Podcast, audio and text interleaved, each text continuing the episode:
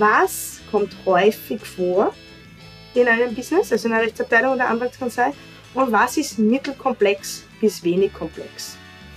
Dieser Bereich ist der erste Bereich, den man sich sehr gut anschauen kann, um zu digitalisieren und auch um AI einzusetzen und so weiter.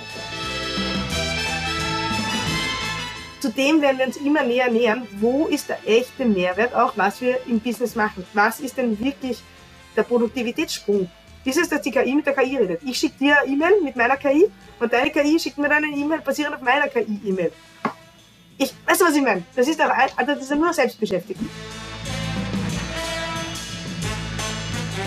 Herzlich willkommen zum Podcast Digital Sense Maker. Mein Name ist Christoph Holz und wir unterhalten uns hier über den Sinn und den Unsinn der Digitalisierung. Und ähm, heute befassen wir uns einmal mit dem Rechtssystem. Schon das älteste, bekannteste, bekannte Gesetzbuch der Welt, der Codex Hammurabi, der enthält Regeln wie Auge um Auge. Also wenn dir jemand einen Zahn ausschlägt, dann schlage ihm einen Zahn aus. Eine echte Innovation der Zurückhaltung. Früher hat man den Täter nämlich umgenietet. Wenn dann Regeln, die nennt man heute Algorithmus. Gesetze sind eigentlich Algorithmen, aus Sicht der Informatik Software heute unsauber formuliert, zu unsauber, um sie auf einem Computer laufen lassen zu können, aber es funktioniert ja trotzdem. Und daher ist es auch naheliegend, dass künstliche Intelligenz auch im juristischen Bereich Einzug findet. Und darüber spreche ich mit meinem heutigen Gast. Die Sophie Martinez ist Juristin und Betriebswirtin, war 15 Jahre in London, Seit ihrer Rückkehr ist sie Gründerin und Managerin von Future Law, der unabhängigen Plattform für Legal Tech, die sich mit dem Thema Innovation und Digitalisierung beschäftigt. Sophie, herzlich willkommen. Dankeschön. Ja, werden wir jetzt mit KI endlich die Anwälte alle los? ja, also ähm, das mit den Anwälten und dem Rechtssystem. Was funktioniert denn gerade gut? Der Google der Google-Chef äh, hat jetzt unlängst gesagt, bei den Jobs, die betroffen sein werden von der KI, hat er mal ganz oben gesagt, naja, Pfleger und Pflegerinnen werden nicht betroffen sein und die Anwälte und Anwältinnen auch nicht. Er geht eher davon aus, dass in zehn Jahren doppelt so viele Anwälte und Anwältinnen geben wird, weil es einfach so komplex wird von der Rechtsprechung und von den Anforderungen, die die Digitalisierung mit sich bringt. Also insofern braucht sich, glaube ich, keine Anwältin, kein Anwalt Sorge machen. Was wir schon sehen ist, dass natürlich die KI, jetzt diese generative KI, na, wir beschäftigen uns ja seit Jahren mit KI und da wollte eigentlich niemand hören, aber jetzt ein Jahr ChatGPT, alle sind ganz, ähm, ganz heiß drauf zu überlegen, wo können wir es einsetzen und wir sehen, dass die KI natürlich schon einen großen Mehrwert bringt und zwar bei vielen Aufgaben. Die Frage ist nur, wo setze ich sie strategisch auch ein und das ist eigentlich jetzt in diesem letzten Jahr der Prozess, der da anfängt. Und es gibt ganz klare Einsatz, Einsatzgebiete, wo sie eigentlich heute schon State of the Art eingesetzt werden kann. Okay. Ähm, das heißt, sie wird die Rechtsanwälte jetzt erst einmal unterstützen in vielen Bereichen und du sagst, es wird aber zugleich komplexer werden. Heißt das, es wird dann auch für uns als Nutzer von Anwälten vom Rechtssystem, wird es dann auch teurer werden? Also, das hat, das hat zwei Seiten. Also muss ich sagen, was wir jetzt mit dieser, das Thema Digitalisierung ist ja schon lange ein Thema. In der, auch in der Anwaltsbranche, bei den Rechtsabteilungen, das heißt in Unternehmen, in der Justiz, in der öffentlichen Hand. Und jetzt muss man eins sagen. Wenn ich ja jetzt auf mein Handy schaue, das da vor mir liegt, ja, wir sind ja im Privaten alle gewohnt, ja, so wie du sagst, ja, wir, wir, wir machen alles am Handy. Na, wir schauen nach, wo fahren wir hin, äh, wie lange brauchen wir wohin, wir kaufen ein am Handy, alles sind wir gewohnt. Und jetzt geht es darum, für so Professions wie zum Beispiel die äh, Anwälte zu überlegen, wo können wir diesen Zugang auch bieten, wo macht das Sinn und wie können wir es auf der anderen Seite auch intern einsetzen, dass wir besser arbeiten können. Meine Erfahrung ist nur so, dass man halt jetzt einmal investieren muss und vor allem nachdenken muss, weil die Technik kann schon gewisse Dinge. Die Frage macht nur, macht diese Technik auch einen Sinn dort, wo ich sie einsetzen möchte? Und weil du sagst, wird es billiger oder teurer? Also im ersten Schritt nachdenken bedeutet natürlich, ich habe gerade keine Zeit, Geschäft zu machen. Das heißt, es ist ein Investment, strategische Dinge zu überlegen. Und die muss ich vielleicht auf meinen Preis draufhauen. Glaube ich allerdings nicht, dass das so sein wird. Ähm, und da muss ich als zweites überlegen, in welchen Use Cases bringt es mir einen Mehrwert. Und da gibt es Use Cases, die machen für Konsumenten und Konsumentinnen zum Beispiel total Sinn, weil der Einsatz der KI bei Standardthemen macht die Abarbeitung günstiger. Okay. Ja, das heißt, ich kann sie überhaupt anbieten, weil in der Vergangenheit war es so, zum Anwalt zu gehen für manche Dinge zahlt sich überhaupt nicht aus, weil sich auch den Anwalt nicht auszahlt, bei geringen Ansprüchen zum Beispiel etwas zu tun. Und da wird die KI einfach gut eingesetzt werden können. Da kann man halt ein paar Beispiele dann nennen. Heißt das, wir werden dann auch mehr Fälle sehen, die vor Gericht gehen? Oder wird es dann eher mehr Fälle geben, wo man sagt, okay, da haben wir jetzt eine Simulation gemacht, da wird der durchschnittliche Richter uns nicht recht geben, da tun wir uns lieber einigen? Ja, also das wird sich aus meiner Sicht nicht ändern. Ja, weil das gibt, das, wir können die Anwälte jetzt schon gut. Im angloamerikanischen Raum ist das anders. Da gibt es eine ganze Maschinerie, um wirklich so prediktiv zu überlegen, wie entscheidet ein Richter, klagen wir lieber quasi in Delaware oder klagen wir lieber in Washington. Ja, also da gibt es ganz, ganz viele solche Überlegungsstrategische. Das ist in unserem Rechtssystem in Europa nicht der Fall. Frankreich zum Beispiel hat das auch verboten. Also in Frankreich ist es zum Beispiel so, da gab es schon diese Maschinen, dass man sagt, man analysiert alle Gerichtsurteile von den Richtern. Die haben das verboten, haben gesagt, das ist ein Eingriff in das Persönlichkeitsrecht der Richter und Richterinnen, sie quasi maschinell auszuwerten. Das ist also quasi verboten. Ein guter Anwalt, eine gute Anwältin können das ja im Kopf sowieso. Die sehen einen Fall und sagen, zahlt sich's aus, zahlt sich's nicht aus, ja, und fragen dann auch noch einmal nach. Wenn wir aber ganz standardisierte Fälle nehmen, wo wir so sagen, nein, es geht um 200 Euro, 250 Euro, ja, da wird es mehr Alternativen geben. Wir wissen zum Beispiel eBay, ja, die machen im Jahr 60 Millionen Fälle bei der Streitschlichtung. Da gibt schon ein jetzt auch AI angereichertes Tool, weil ich kaufe was privat von dir, ja, ich bin nicht damit zufrieden, es kommt zerbrochen zurück. Wie klären wir unser Thema? Zahlt sich einfach nicht aus, um zu meinem Recht zu kommen, zum Anwalt zu gehen, weil ich habe von dir, weiß ich nicht, 15 Playmobil Maxeln für meine Tochter zu Weihnachten gekauft, ja. Muss man realistisch sagen, dafür fürs Gericht gehen, aber Gerechtigkeit bekommen, ja, hat etwas mit Demokratieverständnis auch zu tun. Ja, und es ist sehr, sehr wichtig, dass die Menschen das Gefühl haben, sie sind nicht ohnmächtig, sondern können, wenn was Schlechtes passiert, auch da eingreifen. Und in die Richtung wird es immer mehr jetzt geben. Und so wie du sagst, der Algorithmus ist ein Wenn-Dann-System. Auch Gesetze sind Wenn-Dann-Anwendungen. Also wenn etwas passiert, wie ist es passiert, wann ist es passiert, welche Umstände waren. Und je nachdem, was passiert, gibt es immer Weggabelungen. Und diese Weggabelungen kann man vielleicht digital in vielen Fällen äh, abdecken. Aber es wird vor allem die Fälle betreffen, die weniger hohe Streitsummen haben. Für die man vielleicht auch jetzt gar nicht hingeht. Hinniges Bügeleisen, sonstige Dinge. Weißt du, was ich meine? So etwas. Wichtig ist aber, dass wir die Gerichte nicht damit zumüllen. Also das Thema, kann ich mich einigen ohne Gericht, hat sicher einen großen Stellenwert. Weil das Gericht das heißt, per se, ja, hat ja keinen ja. Wert, das Gericht per se äh, anzurufen, wenn man sich auch sonst einigen kann. Ja? Also ich bin ja äh, gerichtlich beeideter Sachverständiger, gerade für dieses IT-Thema. ja.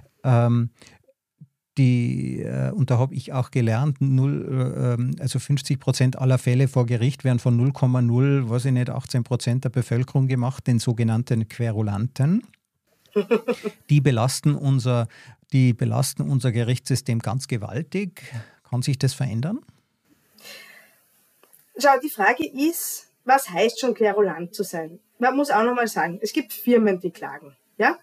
Das ist das eine. Da haben wir auch die sogenannte Schiedsgerichtsbarkeit, die gar nicht mehr zu Gericht teilweise geht. Das gut ist oder schlecht ist, ist eine andere Frage. Ja? Dann haben wir so das Mittlere, wo du sagst, ich baue ein Haus. Was tue ich da? In diesen Bereichen sind sehr wenig Querulanten und Querulantinnen unterwegs. Weil erstens, viele Leute bauen ein Haus und wenn du Haus baust, hast eh andere Sorgen, ja. Also das heißt, das sind alles ernstzunehmende Dinge. Jetzt pauschal zu sagen, na ja, 90 Prozent sind Querulanten, Querulantinnen, ist ein bisschen übertrieben. Ich kenne da jetzt die Statistik nicht dazu und die Studie nicht dazu. Prinzipiell muss man davon ausgehen, jemand, der sein Recht sucht und Zugang zum Recht sucht, sollte ihn auch bekommen. Und jetzt gibt's immer ein paar Leute, die halt besonders mühsam sind oder sich verfolgt fühlen oder sonstiges. Das wird die KI auch nicht ändern. Die Frage ist nur, haben sie einen berechtigten Anspruch und kann man den im Vorhinein besser abklären? Aber das hat mit der KI nichts zu tun. Diese Leute finden halt auch immer Möglichkeiten, ja, gewisse Sachverhalte rauszuholen. Andererseits muss man sagen, es gibt auch Querulanten und Querulantinnen unter Anführungszeichen wie der Max Schrems, der sagt halt, mir ist das wichtig, Datenschutz, ja, weil Facebook sagt sich ja auch, naja, das ist ein Querulant. Der klagt permanent irgendwelche Dinge ein. Nein, der sagt, ich habe eine Agenda und es geht um 4,50 Euro, aber es ist nicht in Ordnung und was hier betrieben wird. Weißt du, was ich meine? Also ich glaube, dieses allgemeine, pauschale Urteil, nur Querulanten gehen zu Gericht, ist nicht wahr. Aber wir wissen, dass Gerichtskosten hoch sind. Wir wissen, dass es eine große Schwelle gibt. Und die Frage ist, wo würden die Leute mehr Unterstützung brauchen, um ihr Recht zu finden, das sie jetzt sonst nicht finden. Ja? Und da könnte man die AI einsetzen, wenn man zum Beispiel an Indien denkt oder an andere Länder, Dort gibt es Millionen Cases, die einfach in den nächsten zehn Jahren nicht entschieden werden. Weil sie die Ressourcen nicht haben, weil sie die Leute nicht haben. Weißt du, was ich meine? Also gibt's, da gibt's echte Themen und da klagen Leute schon ein. Mein Dach ist zusammengestürzt und ich brauche jetzt Hilfe vor Gericht. Ich habe einen Schadensfall und die warten dann zehn Jahre darauf, dass der Fall also entschieden wird. Und da ist es schon sehr wohl zu überlegen, macht es Sinn, das regelbasiert für gewisse An also Themen vielleicht unterstützt mit KI auch wirklich durchzuführen. Damit die einfach schneller eine, eine, eine Entscheidung bekommen. Weißt du, was ich meine? Ja? Also was du jetzt ansprichst, wäre gar nicht so sehr die Unterstützung von Richtern oder äh, den Anwal äh, Anwälten in ihrer täglichen Arbeit, sondern das wäre ja dann eine Umstellung des Rechtssystems, dass man bestimmte Sachverhalte sagt, die werden höher automatisiert und erst in der zweiten Instanz beispielsweise dann von einem Menschen verhandelt. Ja, aber solche Dinge gibt es ja jetzt auch schon. Das sind halt regelbasierte Systeme, so wie du sagst. Ja, was ist denn das Thema bei der AI? Bei der AI ist die Frage und die große Sorge ist, weiß ich, wie eine Entscheidung zustande kommt? Ja, es gibt ganz viele Themen, wo ich sage, es ist ein regelbasiertes System, wenn, dann. Wenn es einen gewissen Sachverhalt gibt, dann treten gewisse Dinge auch ein. Und da kann man natürlich überlegen und sagen, macht es Sinn, dass das bei manchen Dingen so entschieden wird, weil Justice denied, ja, is if justice is delayed. Also das heißt eigentlich, Justice delayed is justice denied. Das heißt, wenn ich erst spät eine Entscheidung bekomme, ja, dann nutzt sie mir nichts mehr. Und da geht es nicht darum, zu sagen, es gibt keine Richter und Richterinnen mehr, sondern sehr genau hinzuschauen und zu sagen, wo könnte das relevant sein, dass es einen Mehrwert für die Gesellschaft und die Bürger und Bürgerinnen bringt. Nicht zu sagen, ich will alles entlasten, sondern wie kann ich eine schnelle Entscheidung nicht bei einem Pflegschaftsgericht oder wenn es um Unterhalt geht oder Kindeswohl oder Verbrechen, sondern wo es halt um Dinge gibt, jemand bezahlt seine Rechnung nicht. Ja, und es gibt eine Chance. Und das zweite Thema ist, wie kann ich Richter und Richterinnen unterstützen, auf der anderen Seite schnelle Entscheidungen zu treffen. Okay. Wo gibt es denn jetzt so Systeme? Also du sagst, es gibt Einsatzbereiche in Entwicklungsländern. Ähm, es, also äh, vielfach löst ja die Digitalisierung auch Probleme, die wir nicht haben, sondern der Rest der Welt. Und jetzt, wenn man es aber bei uns nimmt, gibt es schon Länder, äh, die das zulassen oder äh, die, die, die bereits solche KI-unterstützenden Systeme erlauben? Also Frankreich, sagst du, hat es verboten? Also da tasten sich alle erst heran. Ja, weil die Technologie war in der Vergangenheit ohne den Large Language Sprachmodellen zwar schon auch da, aber im Vergleich zu dem, was jetzt möglich ist, ja, war einfach, die Beschleunigung ist einfach groß. Ja, es braucht natürlich auch sehr viel Rechenleistung. Und deshalb tut sich die öffentliche Hand da an, also herantasten, was ist möglich. Ja, ähm, was wir aber schon sehen, was auf jeden Fall schon möglich ist. Ich kann mir natürlich, das ist die klassische ChatGPT-Funktion, die klassische Large Language Model-Funktion ist, kann ich mir Dinge vorschlagen lassen. Erste Entwürfe. Ja, kann ich auch zum Beispiel Systeme abfragen. Also wir wissen zum Beispiel bei Versicherungsjuristen und Juristinnen. Die sitzen in großen Versicherungen, kriegen einen Autoschaden oder sonstige Themen. Ja? Und wir wissen, dass die, also Studien, dass die durchschnittlich, Daumen mal Pi, eine halbe Stunde pro Fall brauchen. Aber davon sind fünf Minuten juristische Evaluierung und 25 Minuten eigentlich Abklärung von ganz vielen Details, wie hat er deine Deckungspolize, ist das inklusive und so weiter. Ja?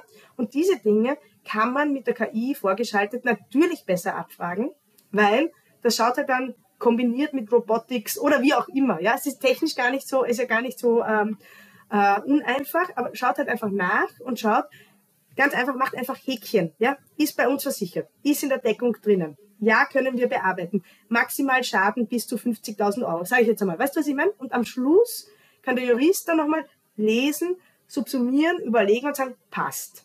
Aber 25 Minuten Arbeit wird ihm erspart, indem seine Maschine macht. Und da sind wir im Moment. Was, ich, was in 10 Jahren ist oder in 100 Jahren ist, weiß ich nicht. ja? Aber das ist der wirkliche Mehrwert. Und wir haben auch die Situation, dass immer weniger Menschen einfach in den Arbeitsmarkt kommen in Europa.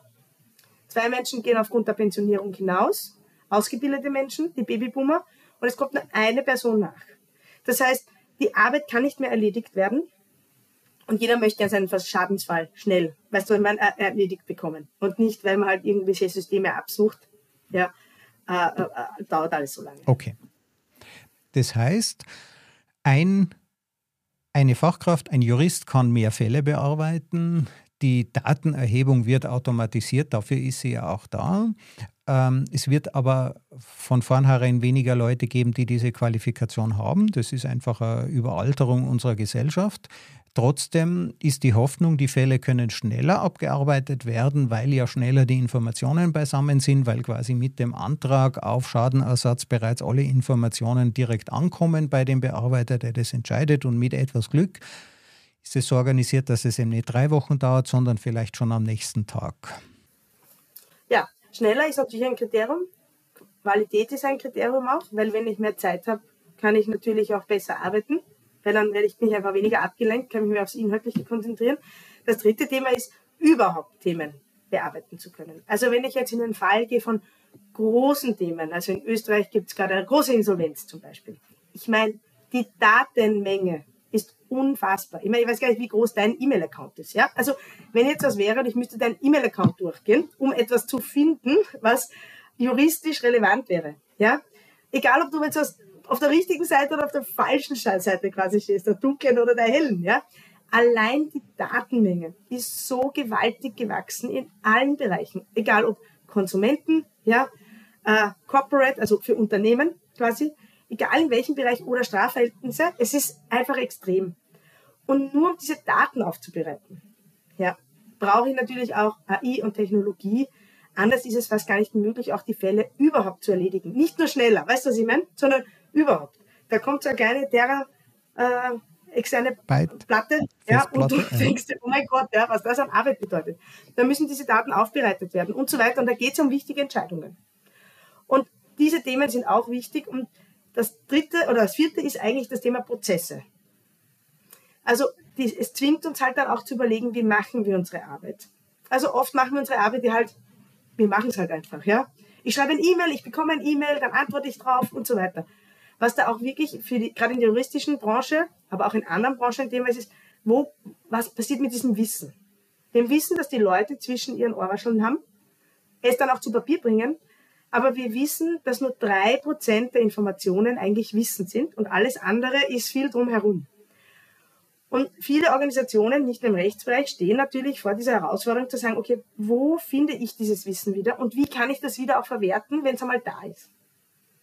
Das ist auch ein großes Thema, wo der Einsatzbereich groß ist. Also die KI-Systeme haben ja wirklich den Vorteil, vergessen tun sie nichts. Daran wird jetzt gerade geforscht, damit die überhaupt einmal vergessen lernen. Ja? Äh, das heißt, diese Information ist da und wir verteilen diese Information nicht nur über den Tag, über Jahre, wir verteilen ihn über unzählige Arbeitsplätze, über unzählige E-Mail-Accounts und die KI braucht zwar auch ihre Zeit, aber es ist eben keine Menschenzeit, die kann diese Dinge zusammenfassen.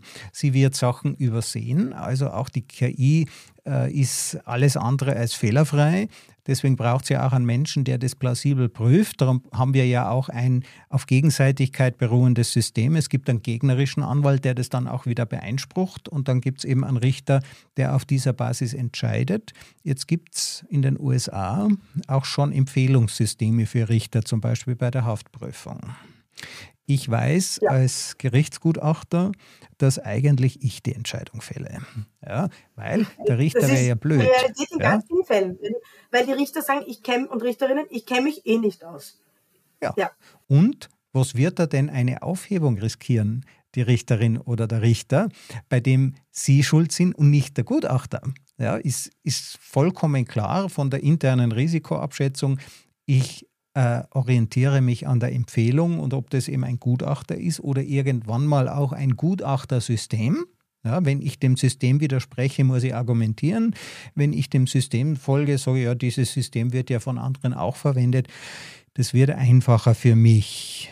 Wird das System dadurch gerechter?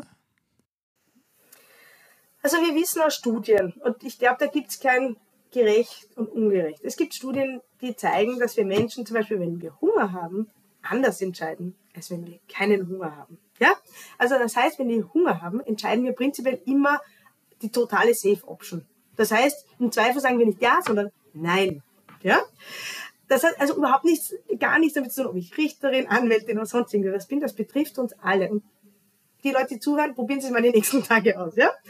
Was ich nur sagen will, ist, also wir Menschen sind ja auch nicht fehlerfrei. Jetzt ist nochmal die Frage, auch ein Richter und eine Richterin, warum machen denn die diesen Job? ja, also die machen nicht den Job, weil sie nichts zu tun haben wollen, sondern weil sie eigentlich beseelt sind, ja, und vielleicht sind sie ein bisschen abgenützt, aber trotzdem eigentlich recht zu sprechen. Ja, da gibt's große Fälle und kleine Fälle.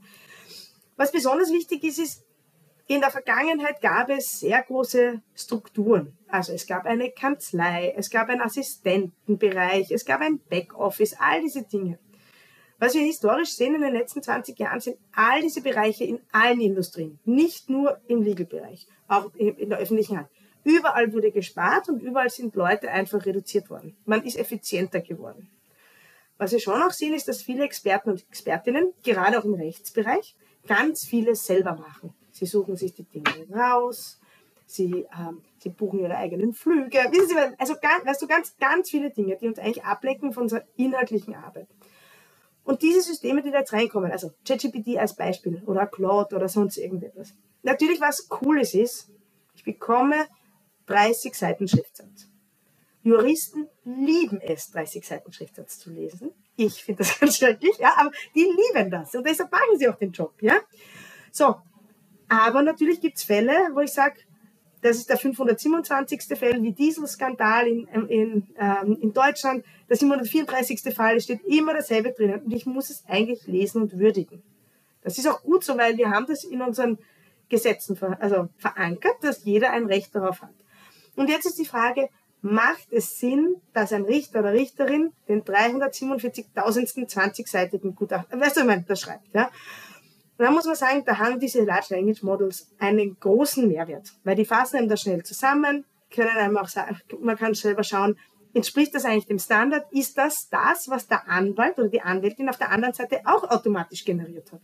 Und das darf man auch nicht vergessen. In der, in der Food Chain, also quasi im, äh, in, in der Wertschöpfungskette, der Anwalt probiert das ja auch zu automatisieren.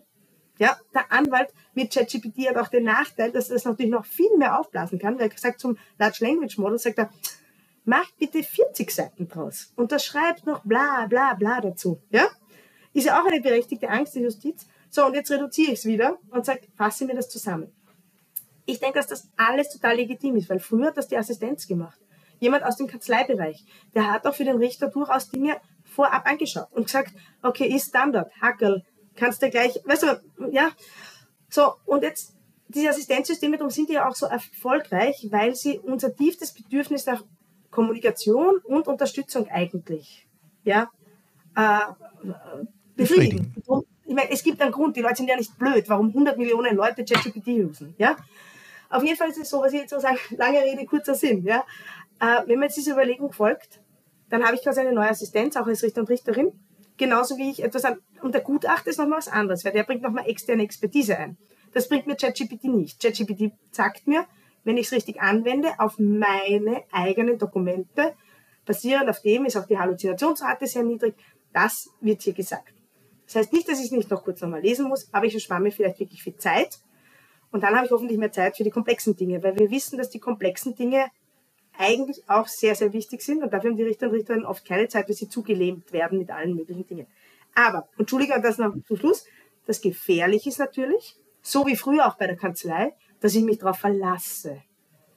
Und das ist die große Frage. Und da gibt es natürlich in der Datenschutzverordnung auch Regeln, die heißt, es darf keine automatisierte Entscheidung geben. Es muss ein Mensch quasi dahinter stehen.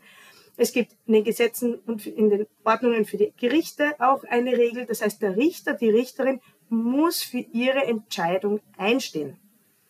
Und wenn es automatisiert erfolgt und nicht erfolgreich und nicht richtig ist, dann gibt es auch disziplinarrechtliche Konsequenzen und so weiter, wenn jemand natürlich auch draufkommt. Da gibt es ja diesen Fall in, Engl in Amerika, irgendein Anwalt, der halt sagt, oh, ich habe geglaubt, der sagt die Wahrheit. Schön doof, ja? Aber da kommen wir wieder zum Punkt zurück und der ist total essentiell ist Digital Literacy. Wissen die Leute, was sie für Systeme verwenden, was die können, was sie nicht können, wo sind die Limitationen. Wie bei einer Mitarbeiterin. Wer kann was? Der eine ist halt gut beim Reden, der andere ist gut beim Schreiben, ja? ja. Und ja. das wird sich nicht ändern. Ja. ja. Also, am Ende haftet der Richter, die Richterin oder der Anwalt mit seinem Namen, mit Vermögen, mit Prestige, dass das richtig ist. Ja. Ja. Und zum Thema Gutachter möchte ich nur sagen, für euch ist natürlich schon auch so die Frage, du könntest deine ganzen Dokumente hochladen ins in ein bezahltes ChatGPT, wo es also nicht hinausgeht ins Learning und aber alles zusammenfassen lassen und sagen, was gibt's für die Top fünf großen Fälle und so weiter, ist schon auch cool. aber dir wird nicht erspart bleiben, im Einzelfall eine konkrete Empfehlung abzugeben. Und das Frage ist ja, was ich. Auch, was dir dann zukünftig dein ChatGPT-Assistent, dein GPT empfiehlt? Oder sagst du, ich schaue es mir nochmal an? Ja, also es wird mir helfen und dir und dem Richter Fehler zu vermeiden. Ja, Dinge, wo man sagt, ach, da habe ich jetzt gar nicht dran gedacht. Das Versprechen ist ja auch, dass es eben vieles dieser unendlichen kleinen Assistenz- und so weiter Tätigkeiten erledigt. Also Fehlerkontrolle, zweites äh, äh quasi ChatGPT als Zweitgutachter, ähm, äh, damit ich eben, wenn das Ganze weg ist, mich auf die wirklich komplexen Dinge konzentrieren kann, für die ich ja auch die Verantwortung übernehme. Wir wissen ja, dass sehr viele Dinge äh, KI übernimmt, nur Verantwortung übernehmen kann sie nicht. Ja, also äh, kriegt ihr dann übers Wochenende den Strom abgeschalten zur Strafe? Naja, mh, hm, ja, also Eigenverantwortung äh, bleibt, äh, bleibt am Ende immer bei Menschen. Ja, da bin ich bei dir.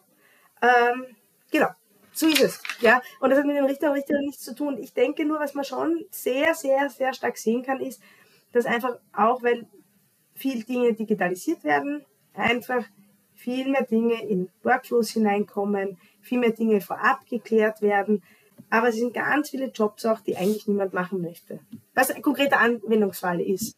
Jeden Tag kommen unzählige Bundesgesetzblätter heraus, wo Gesetze aus dem Nationalrat kommen oder auch in Deutschland eben äh, aus dem Bundesrat, die gerade beschlossen werden. Da gibt es ganz viele Änderungen. Da ist früher jemand gesessen in einer Kanzlei oder bei Gericht, sonstiges, ist die Gesetzesblätter durchgegangen, hat dann wenn also es sie jetzt elektronisch gibt, Copy-Paste quasi was rauskopiert und gesagt, das hat sich jetzt geändert und so weiter. Da muss man realistisch sagen, das geht jetzt quasi auf Knopfdruck. Mit dem richtigen Prompt, also man soll das jetzt auch nicht überbewerten, wie gut man prompten können muss, man muss halt hinschreiben, was man möchte, ja. Erstellt dir halt dein GPT jeden Tag, wenn du die Daten reinlegst, unstrukturiert, ja, eine schöne Tabelle und du siehst auf einem Überblick, wo sind die Änderungen.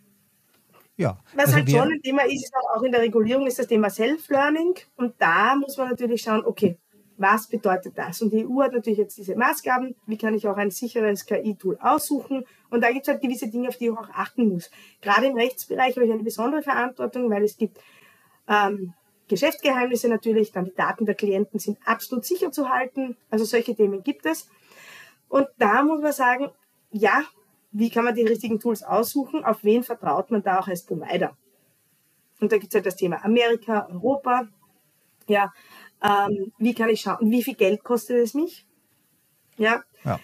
Ist, welche, mit welchen Daten wurde es trainiert? Das hat etwas mit Bias zu tun. Ja? Haben, sind die Daten auch fair, auf die die Maschine trainiert worden sind? Klassischer ist, Klassiker ist, die Frauen verdienen 30 Prozent weniger als die Männer beim selben Job.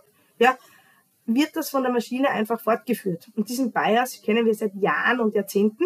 Gibt viele problematische Themen, äh, auch gerade in der Justiz, weil wir wissen, dass halt gewisse kriminelle Tätigkeiten vielleicht irgendjemand äh, konkret zugeordnet wird, was auch gar nicht stimmt, ja.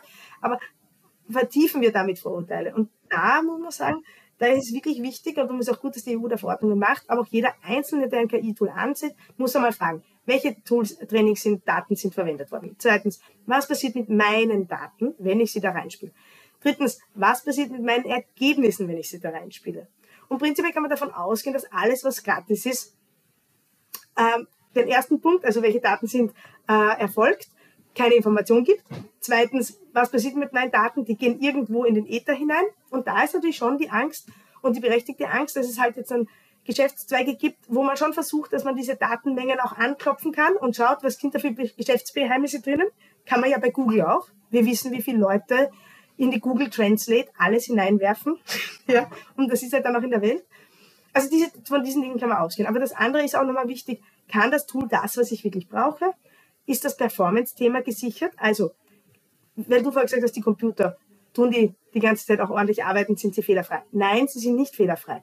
Aber da muss man sich genau anschauen beim Anbieter, macht er das ordentlich? Da gibt es Statistiken dazu, der sagt, okay, in welchen Bereichen ja, schaffe ich das und wo schaffe ich vielleicht die Analyse nicht? Also das sind so Themen, die ich auf jeden Fall abfragen müsste. Ja, und Serverstandort und so weiter. Und das ist schon einmal wichtig und da gibt es noch nicht genug Awareness aus meiner Sicht. Ja. ja. Und als Geschäftsführer hafte ich ja auch dafür, das müssen sich Geschäftsführer auch klar sein, was mit meinen Firmengeheimnissen passiert. Jetzt die schwierigste Frage, die ich aber, die sich mir da jetzt stellt, ist, wenn du sagst, es kommen immer neue Gesetze heraus. Ja, und früher ist die Zusammenfassung dieser Gesetze eben von einem Assistenten gemacht worden und der hat dem Geschäftsführer dann vielleicht gesagt, ja, auf das musst du aufpassen oder der Anwalt hat das gemacht. Basel II, da weiß ich das, die Regulierung Basel III der, der, Banken, das zu lesen dauert über 20 Jahre, hat mir jemand ausgerechnet, aber ohne Schlafen und ohne Verstehen. Ich habe den dann gefragt, was ist, wenn ihr geprüft werdet? Ja, sagt er, der Prüfer hat sie auch nicht gelesen. Jetzt gibt es eine KI. Ist es denn vorstellbar, dass ich in Zukunft nicht nur eine Rechtschreibkontrolle habe bei meinen E-Mails, sondern auch eine juristische Prüfung, die mir sagt, Moment einmal, wenn du diese E-Mail rausschickst, dann begibst du dich in Beratungshaftung. Wenn du diese E-Mail rausschickst, ja, also wie komme ich denn mit diesem Wust an Gesetzen, ja, weil auch der Gesetzgeber wird in Zukunft ChatGPT verwenden, ja, und auch nochmal seine ganzen Gesetze aufblasen, ja. Also äh, kannst du dir vorstellen, dass es auch so wie den, äh, in der Hosentasche die Rechtsberatung gibt, die mir zumindest bei den schlimmsten Fehlern hilft, damit ich als Unternehmer war mir immer klar, ich stehe mit einem Bein im Gefängnis, weil ich es einfach nicht wissen kann. Ja. Das sind zwei, zwei Aspekte. Also erstens, cooler Business Case, ja, zu sagen, kann ich alles abchecken. Äh, auf der Gesetzesebene gibt es, glaube ich, kein Bedürfnis, dass man die Gesetze immer stärker aufbläst. Das ist nicht das Thema. Die Legisten machen oft sehr, sehr schöne Gesetze, die auch sehr schlank sind, aber da kommt der politische Prozess und dann wird noch das reinurgiert und das und dies und jenes und dann werden die Gesetze auf einmal ein bisschen schlechter. ähm, prinzipiell geht es ja auch darum, ich weiß schon, man sagt immer, na, die Gesetze und Überregulierung und so weiter, und das Thema will ich mir jetzt gar nicht reinlegen. Aber Prinzipiell ist es natürlich so, dass viele Leute gar nicht wissen, was sie tun und wofür sie haften. Das ist in großen Unternehmen sicher weniger der Fall und in kleineren Unternehmen eher der Fall. Meistens ist aber, wenn man es vom risikobasierten Ansatz her fährt, auch das Thema so, dass man auch in kleineren Unternehmen vielleicht weniger Schlimmes anstellen kann.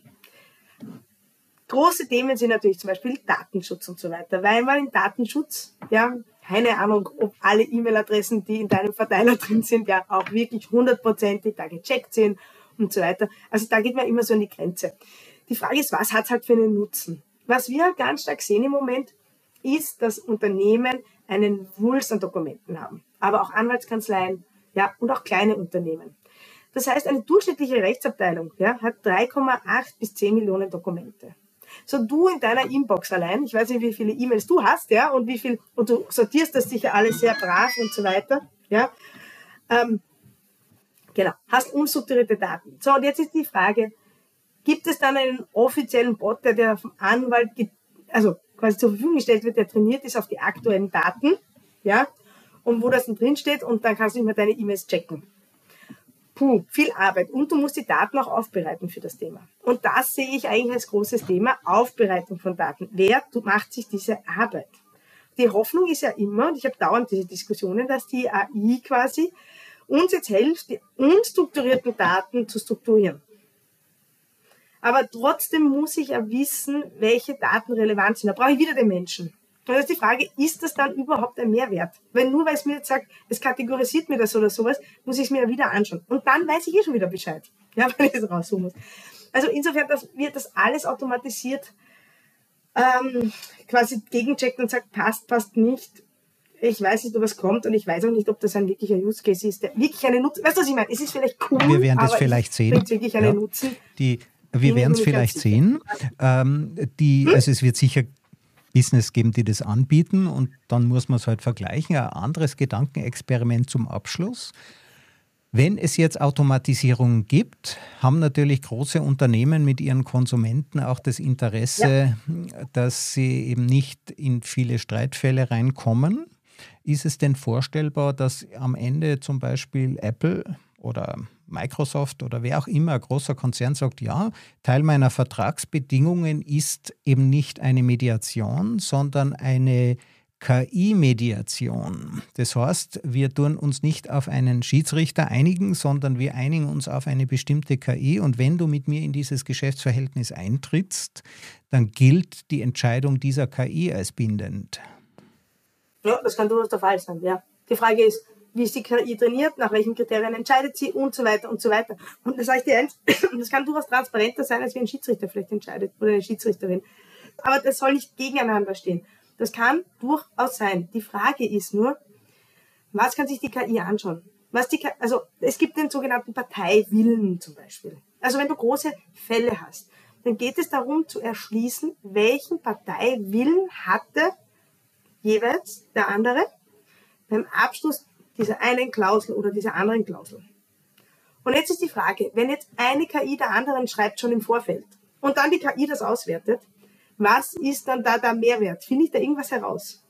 Wo passiert denn dieser Wille, der dann auch postuliert wird? Und das als nächste Frage, also ich weiß keine Antwort noch drauf, ja, und als nächstes ist die Frage dann, passiert es auch mündlich vielleicht, ja? Was ist da in den Köpfen von den Leuten? Das ist ja auch so wichtig, das nachvollziehbar zu machen. Aber der zweite Schritt ist dann überhaupt nochmal, wenn jetzt die KI mit der KI gemeinsam einen Vertrag aushandelt, wo gar niemand mehr involviert wird und dann entscheidet eine KI darüber, ob das in Ordnung ist. Die Frage, brauche ich da überhaupt noch einen Vertrag? Weil es ist ja dann total standardisiert. Weißt du, was ich meine? Dann hat alles keine Relevanz mehr. Dann habe ich zwar einen Vertrag über irgendwelche Inhalte, die irgendwer quasi ausgesch... Also, weißt du, was ich meine? Ähm, quasi entschieden hat, aber eigentlich hat niemand irgendwas entschieden, weil es eigentlich so unwichtig ist, dass es schon die KI mit der KI machen kann. Und ich denke, Zudem werden wir uns immer näher nähern, wo ist der echte Mehrwert auch, was wir im Business machen. Was ist denn wirklich der Produktivitätssprung? Ist es, dass die KI mit der KI redet? Ich schicke dir eine E-Mail mit meiner KI und deine KI schickt mir dann eine E-Mail basierend auf meiner KI-E-Mail. Ich, weißt du, was ich meine? Das ist, doch, also das ja. ist nur Selbstbeschäftigung. Ja. Und, und ja. umgekehrt wird das, ja der Mensch auch immer seinen Mehrwert haben. Ja, und daran müssen wir das festmachen. Jetzt äh, äh, beschäftigst du dich ja sehr leidenschaftlich mit diesem Thema. Ähm, wie kann man sich denn eigentlich als äh, Anwalt, als äh, Interessierter einen Überblick verschaffen, was es da überhaupt für Tools gibt, für Möglichkeiten? Ich meine, das ist ja komplett unübersichtlich. Ja, aber das ist in jeder Branche so. Also wir beschäftigen uns jeden Tag damit und für uns ist es total übersichtlich. Na, ja, was würdest also, du denn empfehlen? Welche Landkarte muss man sich da anschauen? Ähm, also wir sehen Folgendes. Die Leute gehen ganz oft so damit um, dass sie sagen, ich schaue meine Landschaft an und dann google ich und so weiter und dann weiß ich, was ich nutzen kann. Das ist alles kein Problem. Es gibt im Internet tolle Karten, äh, wie wir. Wir bringen die KI Legal Tech Map raus. Wir haben eine normale Austrian Legal Tech Map. Wir haben eine Deutschland Legal Tech Map. Also, weil Legal Tech ist nicht immer gleich AI und AI ist nicht gleich Digitalisierung, ja. Ähm, das wirkliche Thema aber ist, wenn ich nicht weiß, was ich strategisch lösen möchte als Problem und wo ich einen Hebel habe, da kommen wir wieder zur ersten Frage zurück, dann nutzt mir die ganzen Maps nicht, dann nutzt mir Google nichts, dann nutzt mir alles nichts. Also die Frage ist wirklich, strategisch ist zu überlegen, und das muss man nicht so riesengroß machen, ähm, was ist mein Problem? Brauche ich eine Schraube oder brauche ich einen Nagel? Brauche ich also einen Hammer oder einen Schraubenzieher? Und ich weiß, das klingt jetzt so total banal, aber diese Überlegung muss ich mir sagen. Ich muss in der Kanzlei, also konkret, ich muss in der Kanzlei schauen, wo geht mir die meiste Zeit und Kapazität verloren. Im Übertragen von Daten zum Beispiel. Oder ich habe nie meine Kundendaten ordentlich im Place. Oder, also da gibt es ganz viele Themen. Zuordnung von E-Mail, also ganz viele Themen. Und dann, wenn ich weiß, da zahlt sich's aus, Geld und Zeit zu investieren.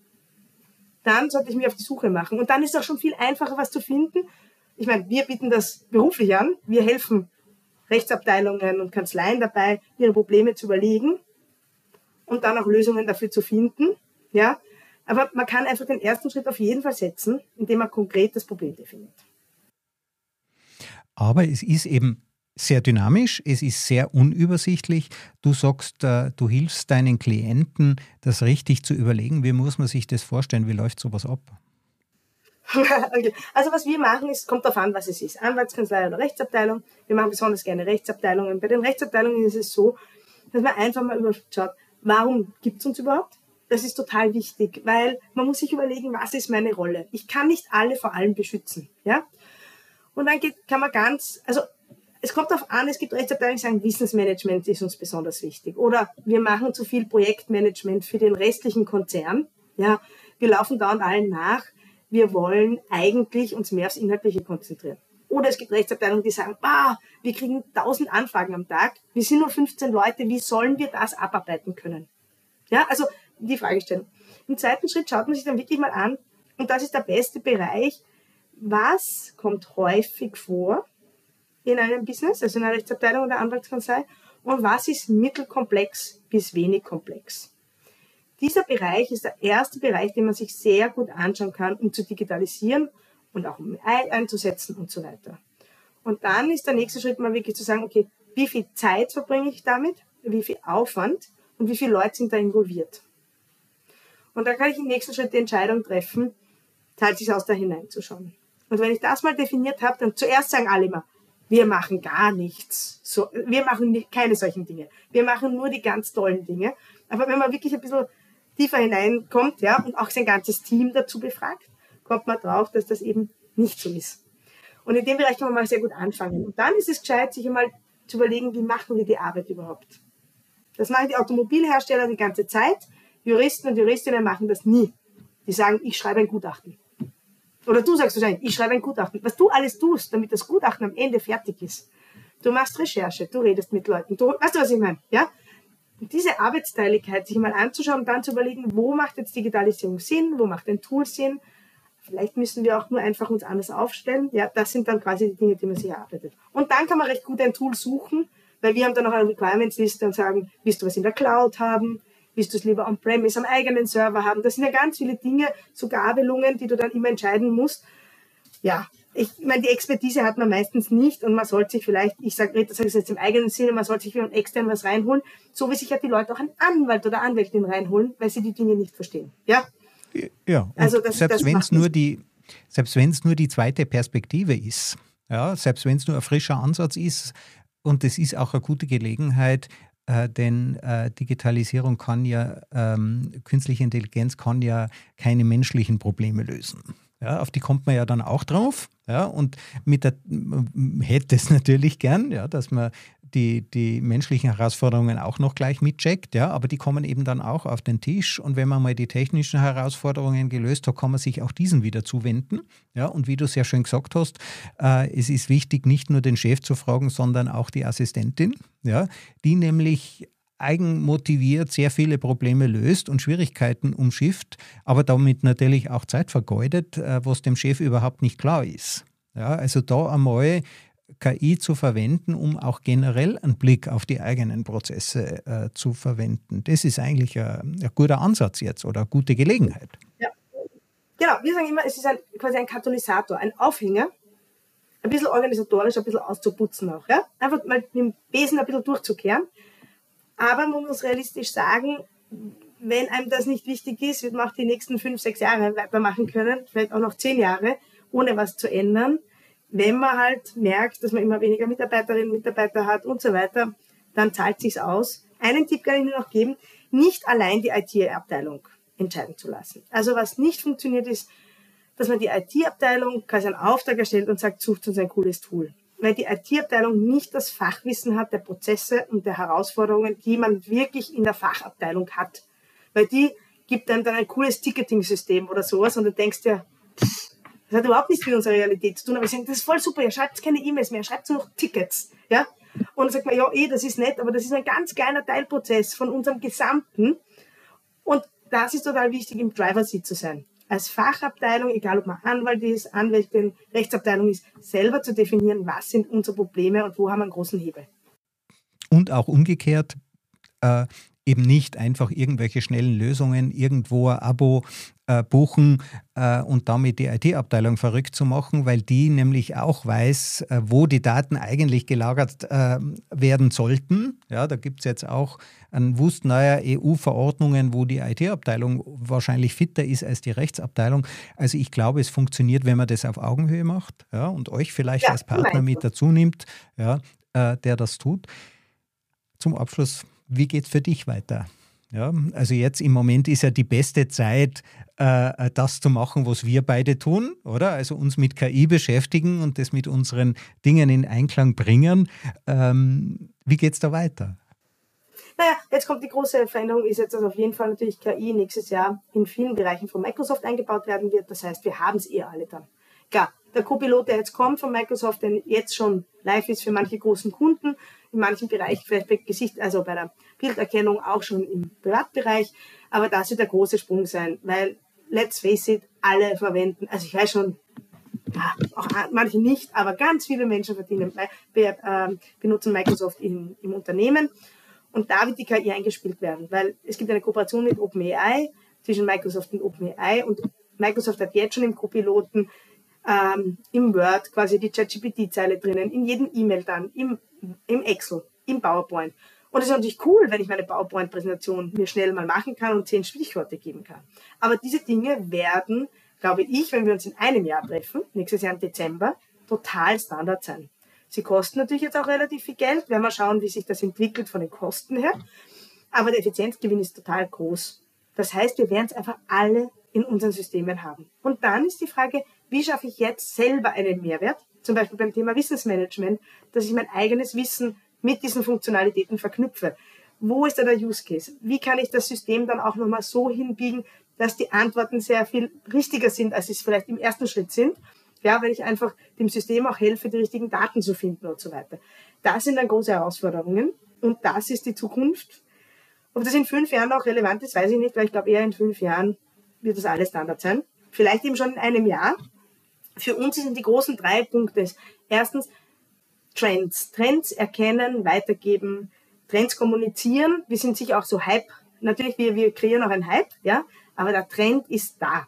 Und man kann die Augen davon nicht verschließen. Wir haben gestern einen großen Call gehabt, da kommen 300 Leute. Wir haben dieses Jahr, also das zweite Thema ist Test ganz wichtig, den Trend verstehen. Also wir machen jede Woche, glaube ich, drei, vier Trainings in unterschiedlichen Unternehmen, Anwaltskanzleien, öffentliche Dinge, wo wir einfach sagen, schaut euch das überhaupt mal an. Was ist die Möglichkeit? Eure Kinder nutzen es den ganzen Tag. Was könnt ihr da wirklich benutzen? Wo ist es ungefährlich? Wo muss ich, also ganz wichtig. Das zweite ist Thema Test. Also welche Bereiche kann ich jetzt, jetzt konkret ausprobieren?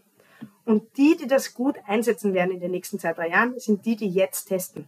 Das heißt nicht, dass man alles für alle freischalten muss, sondern die konkret sagen, wir wollen alle unsere Policies in Cybersecurity, so wie du auch vorher gesagt hast, wir wollen all diese Policies, wollen wir jetzt einmal durchforsten, schauen, sind die aktuell, sind die gut, was müssen die Mitarbeiter wirklich konkret was machen? Ja, das sind so Themen, wo ich wirklich einfach konkret anfangen kann und keine großen Geheimnisse herausbilde. Ja, oder öffentliche Policies. Und das dritte ist das Thema Training. People, people, people. Hat mit den ersten zwei natürlich was zu tun. Wenn die Leute nicht wissen, wie sie es nutzen sollen, die Gefahren nicht kennen, sich darauf verlassen, sich blind darauf verlassen, dann haben wir große Probleme. Aber das haben wir mit den Passwörtern auch. Das Lieblingspasswort ist Hello 123. Ja?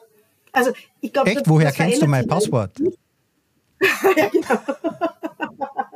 ja, ah, Hello groß geschrieben hoffentlich. Ja. Aber was ich nur sagen will, ist, diese Themen sind essentiell und wir sehen auf Top-Level noch nicht wirklich das tiefe Verständnis und das AI-Thema ist nur ein Teilbereich des Digitalisierungsthemas. Und das Digitalisierungsthema bedeutet, Prozesse und Arbeitsprozesse zu verändern und Change Management auch zu betreiben. Also die Organisationen ändern sich organisatorisch. Das heißt, es ist Organisationsentwicklung. Und man glaubt jetzt so, ah, ich mache AI und alle haben dann so eine Zeile und machen ChatGPT. Das bedeutet ja etwas Essentielles, das sich ändert in gesamten Organisation, wie mit Wissen umgegangen wird, mit Schnelligkeit, mit Fehleranfälligkeit. Ja, also das sind große Themen und ich glaube, da sind wir leider erst am Anfang. Aber die Technik ist nächstes Jahr bei uns allen drinnen. Sophie, vielen herzlichen Dank für dieses empathische Gespräch. Ich schaue, ob ich die 3T jetzt noch hinbekomme. Man beschäftigt sich mit Trends, dann testet man sie, man probiert sie aus und am Ende Training. Ja, das heißt, man bringt das genau. dann auch in die Breite. Sophie, vielen Dank, dass du äh, mit so vielen praktischen Tipps bei mir zu Gast warst. Ich danke dir für die Einladung. Schönen Dank noch.